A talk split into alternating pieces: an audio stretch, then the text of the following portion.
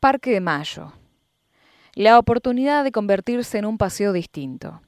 Tras el temporal de diciembre, el emblemático paseo de los bahienses cambió su fisonomía, lo cual puede derivar en intervenciones interesantes.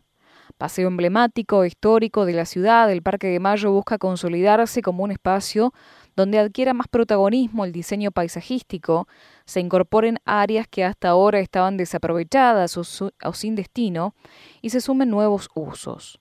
Aunque parezca una paradoja, el temporal del pasado 16 de diciembre se encargó de completar parte del trabajo sucio de retirar árboles que estaban en mal estado, proclives a la caída, enfermos o que establecían competencias inadecuadas con otros ejemplares. La intervención en el arbolado del paseo comenzó hace al menos 10 años, luego del fatídico hecho ocurrido con Diana Herlein en 2014, una chica de 15 años, que ocasionalmente caminaba por el lugar cuando se desprendió una gruesa rama impactando sobre su cuerpo. A partir de esta situación comenzó el retiro de cientos de ejemplares, la mayoría pinos y eucaliptus, que por su estado se consideró de riesgo, por su porte, por estar enfermos o secos, o por estar afectados a otros con su presencia. Estas intervenciones siempre despiertan el cuestionamiento de la gente, que ve con preocupación cuando se retiran árboles de cualquier espacio público, dada la valiosa función que cumplen desde el punto de vista ambiental. Sin embargo, muchas veces esa acción es necesaria. En el caso del Parque de Mayo se han combinado además varios hechos poco beneficiosos. Por un lado, hay que recordar que no fue diseñado con ese destino. Su trazado en 1906 fue para el desarrollo de un barrio parque, con lo cual se organizó en manzanas, más allá de salir de la habitual cuadrícula, o trazado en damero. En segundo lugar, a medida que la comuna se fue quedando con esos terrenos a partir del fallido emprendimiento urbano, se fueron realizando tareas de forestación dado el protagonismo a coníferas y eucaliptus plantados a modo de bosque, sin considerar la condición del paseo o siguiendo un plan integral. Por último, durante décadas poco o nada se hizo por mantener, cuidar y adecuar el arbolado. Casi no hubo replantaciones y cientos de ejemplares se secaban y morían como consecuencia de la falta de una intervención adecuada. Por eso, mirando el vaso medio lleno, el temporal, si bien también provocó la caída de ejemplares, en buen estado terminó por realizar una tarea que de otra manera hubiese sido complicada al derribar árboles de riesgo, otros enfermos o secos, y hasta liberando espacios que estaban ocupados de manera inadecuada. La idea. Hoy el parque es otro, con menos árboles, con más visuales y transparencia. El subsecretario de Espacios Públicos, ingeniero Pablo Bianco, describe que el paseo ha quedado con más espacios abiertos, al punto que desde la avenida Alem se puede ver monumentos y lugares que antes estaban escondidos. Mientras se termina de retirar el material caído, realizar un relevamiento integral de lo ocurrido, Bianco mencionó que si bien se ha perdido ejemplares, eso no significa que se deba reemplazar cada individuo caído por uno nuevo.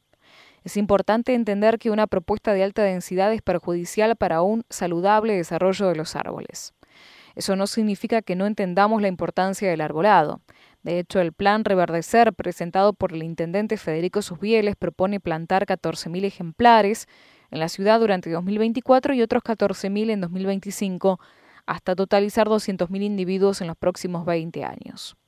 El Parque de Mayo es parte hoy de un análisis que involucra varios sitios armamos una mesa de parques constituida por distintas áreas de la municipalidad y por instituciones locales. La misma trabaja en analizar los requerimientos de parques, plazas y corredores verdes con una mirada desde lo paisajístico y también definiendo el uso, contemplando además requerimientos de seguridad e inclusión, detalló el profesional. Bianco señaló que dentro de las distintas especies que conforman el Parque de Mayo por el temporal ha caído eucaliptos, que son los que mayor decrepitud fisiológica presentan, aunque también reconoce la pérdida de otros sin indicios de decrepitud. Por último, la intervención a realizar se considerará de manera específica las propiedades físicas, químicas y biológicas del suelo, elemento clave para establecer cualquier plantación, de modo de conocer la porosidad, humedad, pH, materia orgánica y nutrientes. También se planteará la ampliación de los sistemas de riesgo, cuya carencia muchas veces es determinante en el fracaso de las nuevas plantaciones. Más luz. El ingeniero agrónomo Luis Caro, docente de la Universidad Nacional del Sur y magíster en Ciencias Agrarias, reconoció como importante la cantidad de ejemplares retirados del paseo, aunque señaló que antes del temporal ya la comuna estaba interviniendo de manera importante. Desde la UNS venimos colaborando en el manejo del paseo y sus diferentes sectores. Hay una idea de recambio de especies, adoptando ejemplares de menor altura y magnitud, incluyendo especies justamente de hoja caduca, la que se cae al empezar la estación desfavorable antes de que los de follaje permanente que dominaban el paseo a través del eucaliptus y coníferas, según indicó. Mencionó además la idea de introducir nuevas familias botánicas que aporten coloridad y bajando la altura de los ejemplares. Esto va a permitir el ingreso de más cantidad de luz, lo cual va a dar lugar al mejor crecimiento de pasto y generar visuales que permiten apreciar desde otros puntos de vista lugares hoy ocultos como monumentos y fuentes, generando nuevos espacios de uso. La población la sociedad va cambiando sus hábitos, culturas y requiere espacios públicos que se usan de otra manera, manteniendo el uso de recreación y deportivo, pero de otra forma. Un paseo en mal estado. Oscar Otonelo es presidente de la ONG Forestar Bahía, entidad que viene concretando tareas magníficas en materia de forestación en lugares como el Parque Campaña El Desierto y el Paseo César Milstein, siendo un actor de consulta por parte de la municipalidad. Otonelo señaló la importancia de recuperar el Parque de Mayo, un lugar que estaba diezmado antes del temporal, en muy mal estado forestal, con especies que ameritaban su reemplazo. El 16 de diciembre, la naturaleza, más allá de algunas pérdidas que lamentar, adelantó una necesaria intervención. Ahora es momento de recuperar una masa forestal que se ha ido perdiendo por desidia, por falta de intervención, de replantación y ocupación con actividades a veces inadecuadas.